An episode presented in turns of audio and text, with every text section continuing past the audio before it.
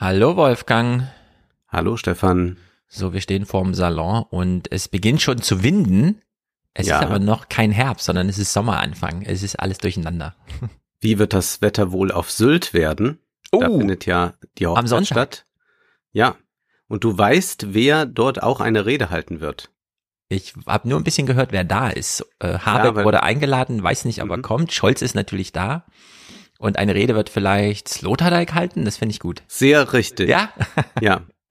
Das ist natürlich auch schlimm, wenn man als Philosoph in diese Tiefen hinabsteigt. Ach du großer Gott. Was will er denn ja, sagen da? Das ist ja. Vielleicht wiederholt er einfach nochmal seinen Essay von der gebenden und der nebenden Hand und äh, dann bekommt Lindner nochmal gesagt, dass es ah, alles richtig ist. Ja, also. Was er jetzt gerade tut. Genau, es geht ja um die Eheschließung von Christian Lindner. Vielleicht liest er auch aus Zorn und Zeit. Ach so. Ist ja für ihn auch nicht ganz falsch. Die einen machen das ja. Gelübde auf ewig und so und dann kommt er mit, also Zorn und Zeit, wissen ja meine Damen und Herren. Ja. Und so, wer weiß. Wir wünschen allen alles Gute, die es gebrauchen können und allen anderen viel Spaß auf so Happenings einfach. Ja. Ich habe gesehen, auf Twitter kursieren schon die besten 9 Euro Zugverbindungen nach Sylt. Ach toll. Sonntag. Ja. dass äh, vielleicht mal die Hochzeit crashen ist vielleicht, äh, ja, man, man wird's lesen, wenn es stattfindet. Ja. Äh, Im Zug jedenfalls ist es äh, mitunter sehr voll und dann ist hm. es wieder sehr leer. Es ist sehr eigenartig. Ich war jetzt auch wieder recht viel unterwegs und äh, sehe aber auch, dass ähm, viele junge Leute offenbar von diesem Ticket Gebrauch machen. Also das ist ganz, ganz deutlich zu sehen und das sind, äh, das hört man dann an so Gesprächen mit. Es sind einfach Leute, die jetzt so ein bisschen äh, Deutschland kennenlernen, die Freunde besuchen, die also nur Sinnvolles jetzt mit diesem Ticket tun. Ja. Und äh, dann hört man aber doch so viele Ältere, die sich irgendwie aufregen darüber. Und das ist schon ganz, ganz eigenartig, äh, wie das so äh, dann sich immer noch so durchdrückt. Und was mir aufgefallen ist, es gibt ja ein neues äh, Twitter-Genre. Mhm. Und zwar, man äh, setzt seine Follower ähm, darüber in Kenntnis, wie der jeweilige Zugführer mit Menschen umgeht im Zug, die keine Maske tragen. Das ist ja. ein neues Genre. Ist das so äh, neu? Ich dachte, das gab's schon mal als ich bin hier draußen auf dem, im Park und mache ein Foto und zeige. Genau, das gibt's natürlich. Ja, das kennen wir natürlich oder wir schicken mal die Drohnen los und zeigen dann, da sind Menschen in Parks. Aber jetzt wird nochmal so ganz klar Wert auf die Züge gelegt, denn da das ist ja so, so mit der letzte Ort, wo überhaupt noch die Maskenpflicht ist. Und ich habe dann äh, den Tweet einer Journalistin, die ich jetzt nicht beim Namen nennen will, weil es mir jetzt nicht darum geht, Einzelne hier vorzuführen, mhm. obwohl ich große Lust daran hätte, äh, habe ich einen Tweet gelesen, die äh, dann sagt, toller Zugführer, also so sinngemäß. Ja. Ähm, er hat schon angekündigt, jeder, der die Maske nicht trägt, fliegt sofort raus, denn wir brauchen Platz im Zug und das ist ja. mein Zugführer. Und da finde ich erstmal interessant, dass es ja doch diesen autoritären Charakter der Deutschen gibt, dass man wirklich sagt, toll, dass da jetzt hier äh, der äh, Mann durchgreift. Äh, das sind aber auch, also selbe Journalistin würde immer äh, sagen, äh, wie schlimm äh, das alles so autoritär wird. Und dann habe ich mir einfach angeguckt, wo fährt äh, jene Journalistin hin? Und sie fuhr zum Christopher Street Day nach Köln. Ah. Nun war ich am Sonntag in Köln, weil ich da eine Moderation der Philharmonie hatte und bin also auch ein bisschen da hineingeraten. Mhm. Eine Million Menschen kommen dann nach Köln. Ja. Und man hat so Teile des Zuges sind dann da so vorbeispaziert. Und ich sag's mal so, die einzige Maske, die ich gesehen habe, war so eine Hundemaske, die jemand da auf hatte. Ja. Und sonst war da Ringelpiez mit Anfassen. Und das finde ich dann doch interessant, dass man einfach sagt so, ah ja, die Sphäre der Bahn, da will ich jetzt, dass nochmal hart durchgegriffen wird. Und dann steige ich aber aus in Köln, wo eine Million Menschen sich in den Armen liegen. Und das ist äh, dieser, äh, nein, ich will so sagen, ich kann eigentlich, ich kann es nicht ertragen, wenn es nicht logisch ist. Ja. Also da habe ich wirklich ein Problem mit, wenn man nicht logisch bleibt. Also wenn man sagt, okay, ich will mich jetzt für immer vor Corona schützen, dann bedeutet das in meinen Augen, ich muss immer mhm. Maske tragen in allen geschlossenen Räumen oder wo Menschen sich auf Plätzen äh, eng zusammen befinden. Ja. Dann darf ich auch wirklich jetzt hier ganz klar verkünden, ich gehe nie mehr in ein Restaurant, nie mehr in eine Bar, denn da kann ich ja nicht mit Maske sitzen. Wenn man dazu bereit ist, und ich glaube, es sind ganz, ganz wenige, die es machen würden, dann kann man das tun. Aber dann werde ich, habe das jetzt auch so ein paar Nachrichten bekommen nach meinen Corona-Aussagen, darauf hingewiesen, ja, aber es gibt Long-Covid. Ja, das gibt es. Und da ja. haben wir jetzt auch äh, immer mehr Erkenntnisse. Aber das Tragen von Masken punktuell das verzögert ja, dass man sich infiziert, weil die statistische Wahrscheinlichkeit etwas damit reduziert wird.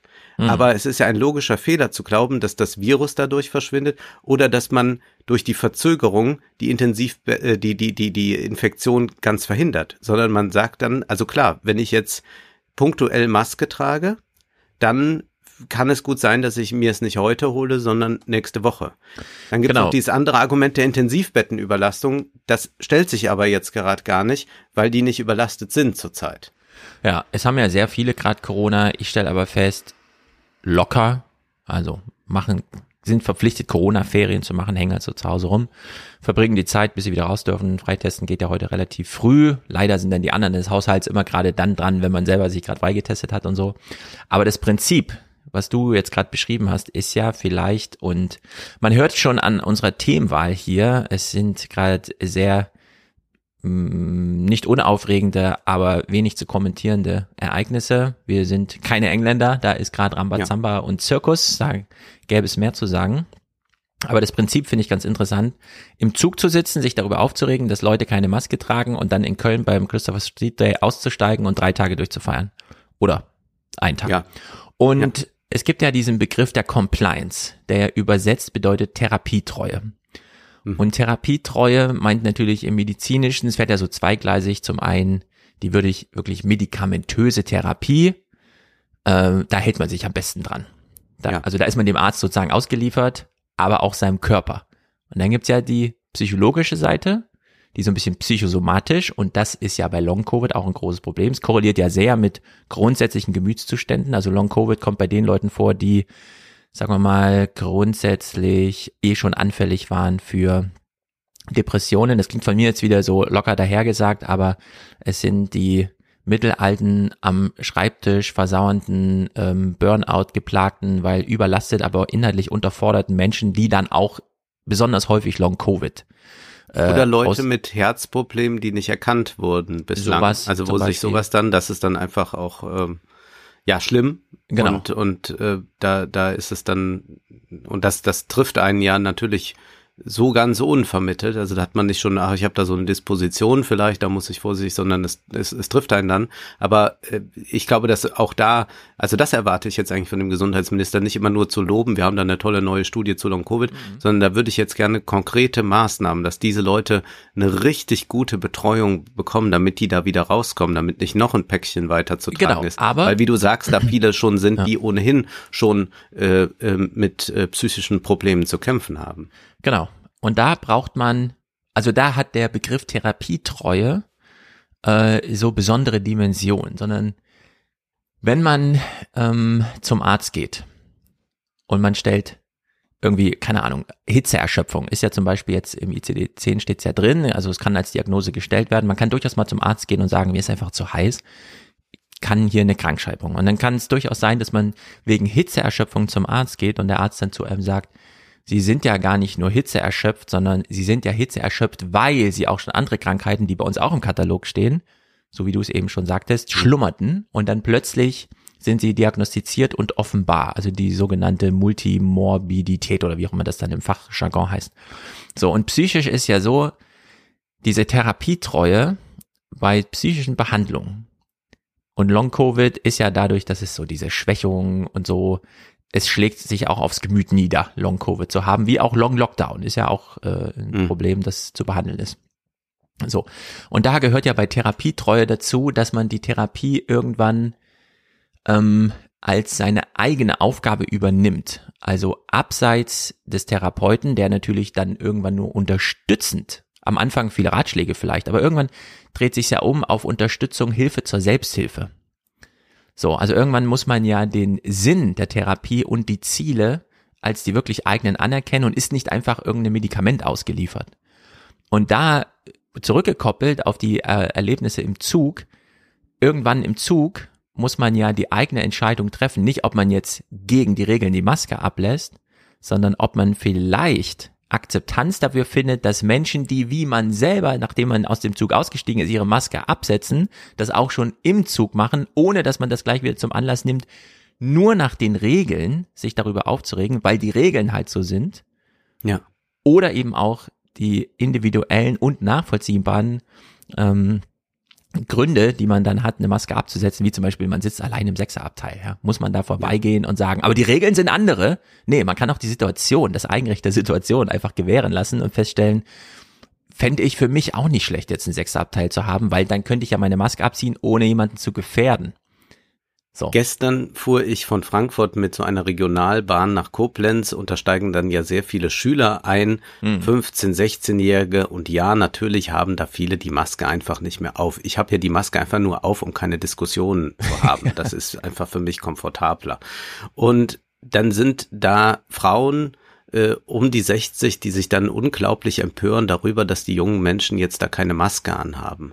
Und das finde ich einfach falsch. Diese jungen Menschen haben keine große Gefahr dadurch. Die Damen, wenn sie sich so eingeschränkt fühlen, dann können sie eine richtig gute FFP2-Maske ja, tragen. Genau. Selbstschutz Und ist da nämlich gegeben. Wenn ich äh, mir die Bemerkung erlauben darf, ähm, ich glaube, es wäre auch äh, ganz gut, wenn die sonst mal auf ihre Gesundheit noch achten würden. Und ich will jetzt eine, ich weiß, das ist ganz böse, was ich jetzt sage, aber ich will es trotzdem mal ansprechen. Also ich bin ja dafür, dass jeder so leben soll, wie er will. Und das tue ich ja auch, denn ich rauche ja zum Beispiel. Und man weiß, Rauchen verkürzt das Leben und ist schlecht. Das ist vollkommen klar. Ich telefonierte mit einem Soziologen. Ich sage den Namen nicht. Ich mag ihn auch sehr. Ich hoffe, er hört nicht zu, aber andererseits muss man auch wissen, wenn man mit mir spricht, alles kann Material werden. Und dieser Soziologe sagte zu mir, ja, ich will äh, Corona nicht nochmal bekommen. Ähm, ist natürlich auch dreifach geimpft und so, äh, ist deshalb noch immer für Maskenpflicht und würde auch für mehr Maskenpflicht plädieren. Geht aber auch in Restaurants, also da ist schon wieder so dieser mhm. komische äh, Ding, dass man, dass man inkonsequent ist und sagt dann zu mir, also ein Soziologe, ein Mensch, der Experte für Gesellschaft ist, ja. sagt dann zu mir, weißt du, Wolfgang, ich habe ja Übergewicht und ich will mir auch das Rauchen nicht abgewöhnen. Ja. Und das war die Begründung und ich habe in dem Moment nicht richtig reagiert, habe nur gesagt, ah ja, mhm, mhm, und dachte, was hat er jetzt eigentlich gerade gesagt? Dann anschließend, er sagte, ich will mich nicht einschränken. Ich möchte gerne rauchen und ich möchte gerne viel essen. Und ich finde das vollkommen okay, wenn jemand viel essen will und rauchen will. Aber ich kann dir nicht sagen, ich will mich nicht einschränken, aber ich möchte gerne, dass sich alle anderen für mich einschränken. Ja. Und da muss man einfach sagen, nee, man hat eine Selbstverantwortung dann auch für sich. Ich habe eine gute Freundin, die, und ich, äh, sie wäre mir nicht böse, wenn ich das sage, die ziemlich korpulent ist. Und sie sagte einfach mal zu mir, Wolfgang, ich koche, backe und esse so unglaublich gern, dass mir das wert ist. Ich, ich, das, das ist für sie wichtiger. Und dann finde ich das absolut in Ordnung. Nur kann ich jetzt nicht sagen, ich rauche und deswegen bin ich vielleicht ein bisschen anfälliger dann, äh, wenn ich Long -Covid, wenn, wenn ich Covid bekomme, dass, dass das dann bei mir ein, ein nicht so milder Verlauf wird. Hm. Äh, und deswegen schränkt ihr euch mal bitte alle ein. Das kann ja. ich nicht erwarten. Und, und ich würde noch mal, also was mich aber wirklich mürbe macht, ist diese Inkonsequenz. Mein Vater erzählte mir, er hat eine Bekannte getroffen äh, äh bei Edeka die da ohne Maske stand und dann aber sagte, sie findet das gut, wenn die Maskenpflicht bleibt. Dann fragt er sie, ja, aber wie kann das sein? Du, du trägst jetzt hier keine Maske. Und dann sagte sie, hier fühle ich mich sicher. Hm. Und das würde man, und da merkt man aber auch selbst, wenn die Leute dann doch ins Restaurant gehen und doch das eine oder andere machen, in gewisser Weise haben sie dieses Leben mit dem Virus akzeptiert, können aber nicht diesen letzten Schritt gehen. Ich will einen Vergleich machen, der auch nicht ein, ein direkter Vergleich, sondern so, also um einfach eine Argumentation zu veranschaulichen. Wenn man sich beispielsweise vor AIDS schützen will, würde man nicht punktuell sich schützen. Man würde ja. nicht sagen, ja, aber sonntags äh, verwende ich grundsätzlich keine Kondome oder so. Das würde man nicht sagen, dann würde auch jeder sagen, bist du irgendwie verrückt, also entweder oder. Und, und genauso äh, sehe ich das auch bei den Masken. Man kann nicht sagen, ja, ich gehe jetzt eben ins Restaurant, aber gleich, wenn ich in den Bus steige, nicht. Und deswegen äh, finde ich einfach diese Inkonsequenz äh, so doof und äh, finde es vor allem schlimm, dass man jetzt äh, jungen Leuten nochmal äh, da äh, äh, einreden will, was sie alles tun sollen. Und diese Selbstbeschneidung äh, findet dann bei den jungen Leuten auch so statt, weil sie eine gewisse Angst haben, äh, dass sie dann äh, irgendwas Schlimmes tun. Und ich finde jetzt einfach, ähm, muss es von der Politik ganz klar das Signal geben, dass Menschen äh, nicht mehr, äh, also gerade Menschen unter 60, sich nicht mehr einschränken müssen, auch ja. im Winter nicht, wenn der Verlauf weiter so bleibt, wenn jetzt nicht irgendeine Horrorvariante auftritt. Aber dann muss das auch einfach gewährleistet sein, dass äh, der 20-Jährige und 30-Jährige und 40-Jährige sagen kann, ich möchte gerne in dieses Konzert. Ja, ich weiß, da kommen tausend Leute. Kann sein, dass ich da auch mal Corona bekomme, aber das Risiko gehe ich jetzt ein.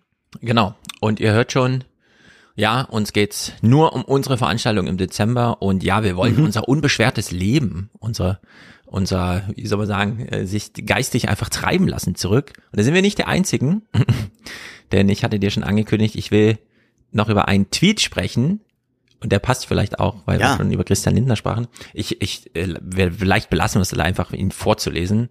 In diesen unbekümmerten Sommerzeiten kann man ja durchaus mal wie folgt twittern und danach sagen wir, wer es geschrieben hat. Was kann ich wissen? Was kann ich tun? Kants grundsätzliche Fragen. Also, sie wies darauf hin, das sind Kants grundsätzliche Fragen. Was kann ich wissen? Was kann ich tun? Die politisch Verantwortlichen könnten mehr wissen, hätten sie etwas getan. Punkt. Hätten! Ausrufezeichen. So steht die Corona-Politik nur vor den Scherben unterlassener Willensleistung. Und äh, das ist ein Tweet von Dagmar Rosenfeld um einen ihrer eigenen Texte über die Evaluierungsbemühungen in Deutschland, äh, was Corona angeht. Ja. Zu, ähm, und das finde ich, äh, wir fahren in Deutschland ganz wunderbar äh, zweigleisig, dass wir auf der einen Seite mit Christian Drosten und so weiter die Koryphäen dieses Forschungsgebietes in Deutschland haben. Politisch aber ein Regelwerk, das ähm, Tovu Wabohu oder wie man das nennt, ist, flankiert von einem Mindset in der Bevölkerung, das ja. auch nicht auf der Höhe der Zeit ist, sondern, wie du eben schon ein paar Sachen herausgestellt hast, so punktuell da vorgeht, überhaupt keine Ziele so richtig formuliert, sondern alle bringen so ihren individualistischen, also ich will meine Freiheit haben, ich will aber, dass andere mich beschützen, ich will mich beschützen und am liebsten sogar noch vor mir selbst und so weiter, deswegen verlasse ich gar nicht mehr das Haus. Ähm, wir sind noch überhaupt nicht dazu gekommen, äh, das ganze Maskenthema auch mal unter Selbstschutz zu thematisieren. Es läuft immer noch unter, damit schützen wir die anderen. Nein, man kann sich heute auch sehr gut selber schützen mit Masken. Auch noch kein Thema. Es ist äh, äh ein wirkliches großes Durcheinander. Aber wie gesagt. Was wollte uns denn jetzt Dagmar Rosen, ja, die Ex-Frau von Christian Lindner, eigentlich uns da äh, sagen? Sie wollte uns fragen, ob, ob wir auch finden, dass die grundsätzlichen Fragen, die Kant schon aufgeworfen hat, im Raume stehen und ob am Ende einfach nur Willensleistung fehlt und ob es eine unterlassene und ich war, wir reden von, also unterlassene Hilfeleistung, da macht sie unterlassene Willensleistung draus. Und ich finde das irgendwie so grotesk, ja. Ist überhaupt so anzubieten als stellvertretende ja, und, Chefredakteur. Und, und, aber wie wird es dann nochmal konkret? Also die war, wurde nicht genügend Maßnahmen betrieben, hat man äh, nicht oder geht es nur um die Evaluierung, hat man nicht genügend Daten gesammelt und diese ja. ausgewertet, hat man nicht evidenzbasiert genug gearbeitet, äh, zumal es ja noch die zwei anderen Fragen die kantischen gibt, nämlich was darf ich hoffen? Und ja. äh, wir hoffen darauf, dass äh, wir einen Winter mit vielen Veranstaltungen haben, damit mhm. wir damit dann auch die vierte kantische Frage beantworten können, nämlich was ist der Mensch? Und das würde ich sagen, können wir gleich dann sagen, das ist nämlich dann ein Gesellschaftswesen, mhm. äh, das sich mitunter auch gerne mal trifft, zum Beispiel ja. zu einer Podcast-Veranstaltung. Es gibt ja noch die fünfte Kant-Frage von Georg Simmel. Was sagt uns Kant? Fragezeichen. und vielleicht steckt hier eine, so eine kleine Paradoxie steckt da drin, denn Dagmar Rosenfeld weist ja darauf hin, die Politik weiß nichts, kann also nicht handeln, hätte aber handeln müssen, um jetzt etwas zu wissen. Ja. Und gut, okay, zugestandenermaßen, das stimmt irgendwie, aber das hätte man als Tweet belassen können, da muss man dann kein auf den Text verweisen. ja.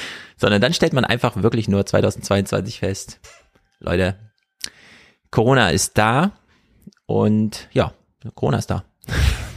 genau. und äh, ich kenne sehr viele Leute, die sich sehr, sehr äh, geschützt haben und die es äh, dann jetzt bekommen haben, äh, das auch mitunter gar nicht so genau wissen. Also wir müssen eine gewisse Gelassenheit da reinbringen und uns um die besonders kümmern, und das ist auch der politische Auftrag, die es hart trifft. Also die hm. von Corona plötzlich überrascht werden, hart getroffen werden. Und dann muss man vielleicht im Winter nochmal darüber nachdenken, wie man gezielt Leute, die zu Risikogruppen gehören, beziehungsweise die sehr alt sind, wie man die schützt. Und äh, das äh, darf aber nicht mehr dahin äh, gehen, dass man junge Leute in irgendeiner Weise beschneidet. Ja. Und sonst sind die Risiken des Lebens, da bin ich auch überhaupt nicht auf einem neoliberalen oder biopolitischen Trip, dass ich jetzt, äh, du bist ja manchmal, du würdest ja gerne Fitnessprogramme, habe ich manchmal den Eindruck, verordnen. Diesen einen äh, Punkt so, wollte ich gerade noch so, machen. So ja. Michelle Obama mäßig. Ja. Äh, ich bin da ja überhaupt nicht dafür. Ich finde ja, ich bin ja äh, eine rheinische Frohnatur und äh, freue mich, wenn Leute Spaß am Essen haben oder gerne mal eine Zigarette rauchen oder gerne ein Gläschen Wein trinken. Das finde ich alles in Ordnung. Ja. Und äh, da würde ich sagen, da soll das jeder machen klar Maß halten in der Weise, dass man sich nicht äh, das Leben schwer macht durch die Genüsse. Da muss man immer ein bisschen vorsichtig sein. Das kenne ich natürlich auch selbst, äh, wenn äh, der Abend ein bisschen zu bunt wird. Aber das muss dann jeder auch nochmal selbst für sich austarieren. Und manche haben da auch äh, eine größere Robustheit als ich zum Beispiel. Mhm. Aber da würde ich immer sagen, jeder soll da machen, aber nicht äh, so weit, dass man sagt, und bitte beschränkt ihr anderen euch, weil ich mich nicht beschränken möchte oder kann. Ja, dann lass mich noch diese kleine Anekdote aus meiner Woche erzählen. Ich bin neuerdings, deswegen werde ich dich wahrscheinlich auch häufiger jetzt behelligen noch mit Sport als bisher schon. Mm. Äh, zweiter Vorsitzender eines kleinen Sportvereins und war in Funktion dessen auch beim Sportkreistag in Frankfurt. Äh, stellst dir vor wie ein politisches Plenum, bei dem der Sport ist ja auch äh, föderal äh, organisiert also Landessportbünde, äh, der Deutsche Olympische Sportbund und dann eben diese Sportkreise und so weiter. Und da gab's neben allen außerordentlichen Programmpunkten, die da so abgeliefert werden, eine sehr engagierte äh, Plenumsrede unter Verschiedenes von einem Tischtennisvereinschef, äh, der auch nochmal darauf hinwies, Corona kam und die Vereine wurden stillgelegt. Und wer, wenn nicht die Sportvereine, kann wirklich was bei Long Covid und Long Lockdown und insbesondere auch Long Lockdown ausrichten. Mhm. Wer hat denn die Möglichkeiten, Menschen, die immer nur gesagt bekommen, Reha vielleicht nächstes Jahr, Zuzahlung so und so, einfach ein Angebot zu machen mit, such dir irgendeine Sportart aus. Du willst im Wasser aufrecht Fahrrad fahren, das wird angeboten. Du willst im Stehen, weil die Beine schlapp machen, Tischtennis spielen, wird angeboten.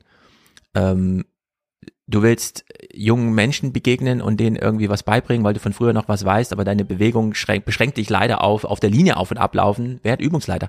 Also es gibt ganz viele Einfallstore, um solche Probleme wie Corona, die jetzt da waren, nicht nur nachzusorgen, sondern, und das war ihm ein ganz wichtiger Punkt, auch auf die nächste Pandemie vorzubereiten mit körperlicher Ertüchtigung und so weiter.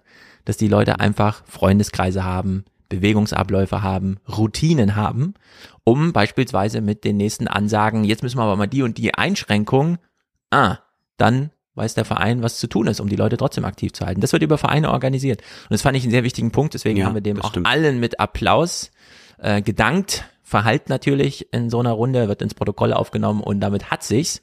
Aber ja, das ist natürlich auch eine politische Aufgabe, die Vereine mal finanziell so zu ertüchtigen, dass sie diese Angebote, die so viele Menschen einfach geben wollen, einfach geben können. Und umso mehr Angebote man macht, umso mehr Leute rutschen dann da auch wieder in verantwortliche Rollen rein und können zurückgeben.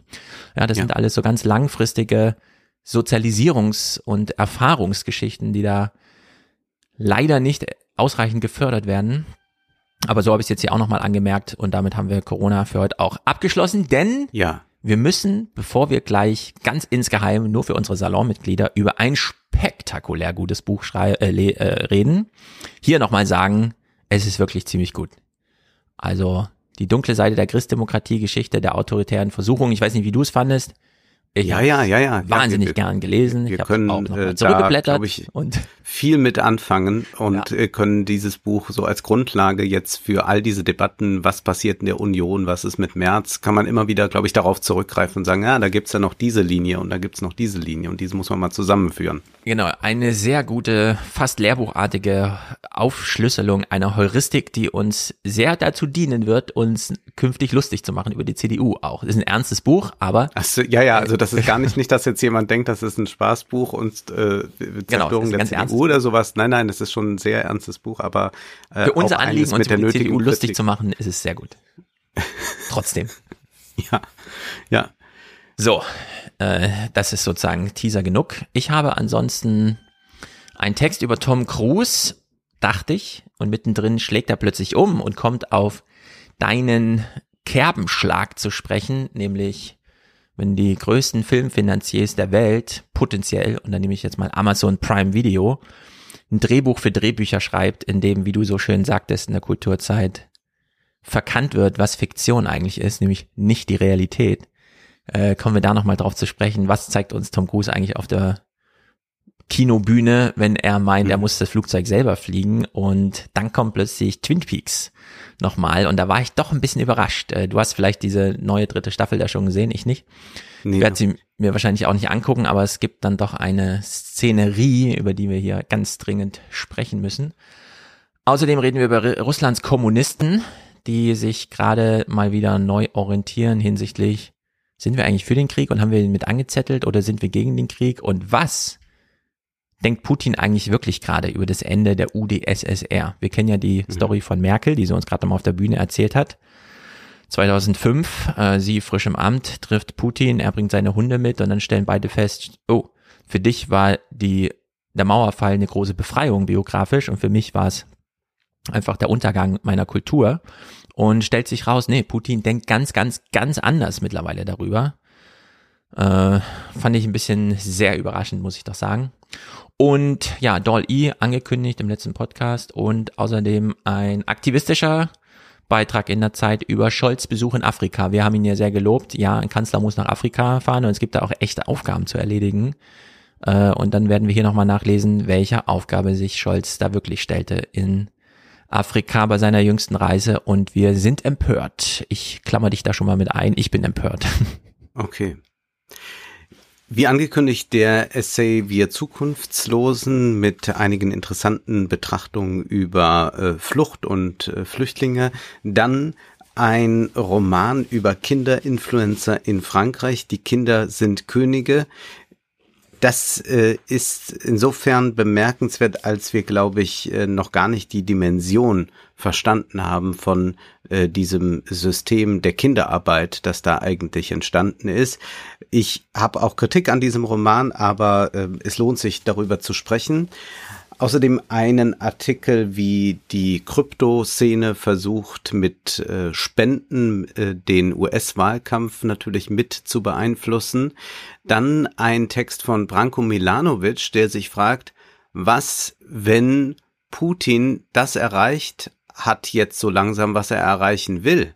Äh, Also der sagt, ja, das ist äh, erstmal sieht das aus, als wäre das nicht erfolgreich, aber worum geht es ihm eigentlich? Und er ist ja ein äh, Wirtschaftswissenschaftler, der sich mit Ungleichheit auseinandersetzt. Und er sagt aber, es gibt da noch so ein anderes wichtiges Thema, was äh, die Ungleichheit überdecken kann. Und das ist die Souveränität. Und das äh, geht ja mal durch. Das ist äh, sehr, sehr bemerkenswert. Und dann gibt es ja immer diesen State of Mobile Report. Und äh, den gibt es auch dann nochmal so als ähm, Ausgabe über Food und Drink. Und zwar, wie man äh, an den Mobilgeräten ähm, sich das Essen beschafft, äh, zum Beispiel, oder Rezepte und so weiter beschafft. Und da gibt es eine ganz interessante weltweite Erhebung dann über Daten und dann kann man dann auch mal sehen, welche Apps am meisten heruntergeladen sind. Äh, das will ich auch vorstellen, das ist äh, ganz bemerkenswert.